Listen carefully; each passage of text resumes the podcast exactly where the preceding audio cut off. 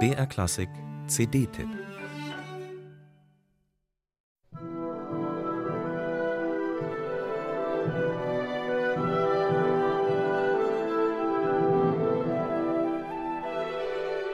Ich habe zwei Handicaps. Mein Geschlecht und meine Hautfarbe. Ich bin eine Frau und habe schwarzes Blut in meinen Adern. So hat sich die Komponistin Florence Price 1943 dem berühmten Dirigenten Sergei Kosewitzki in Boston angedient, in der Hoffnung, er würde eine ihrer Symphonien aufführen. Der aber hat sie, wie so viele andere, kalt abblitzen lassen.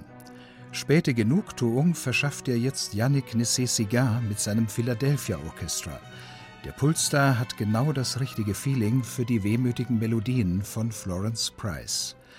In ihrer ersten Symphonie hat sie sich deutlich am großen Vorbild Dvorak und seiner neunten Symphonie aus der neuen Welt orientiert.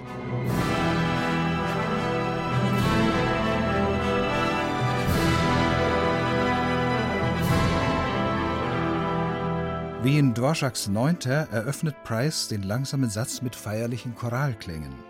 Die Blechbläser des Philadelphia Orchestra können hier ihre ganze Klangkultur prachtvoll entfalten.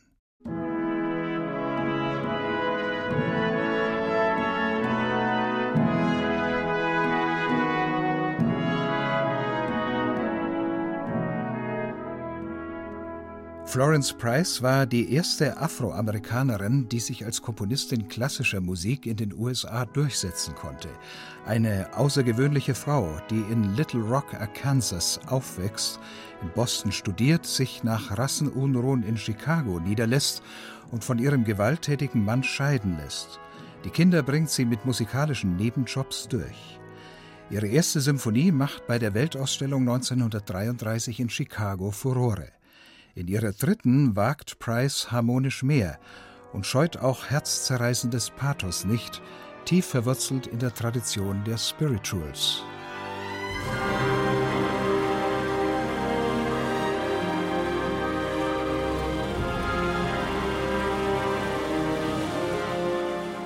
Faszinierend exotisch sind die Scherzo-Sätze in beiden Symphonien.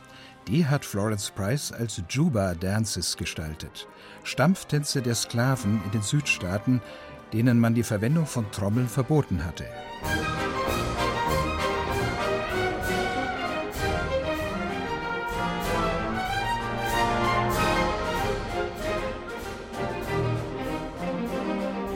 Nessie Segar gruft sich da wunderbar ein in die mitreißenden Rhythmen der Price.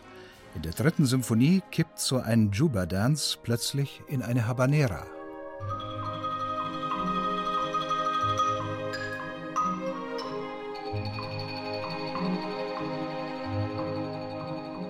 Eine große Sehnsucht spricht aus dieser Musik, die in ihrem Stilmix und ihrer perkussiven Kraft durch und durch amerikanisch ist.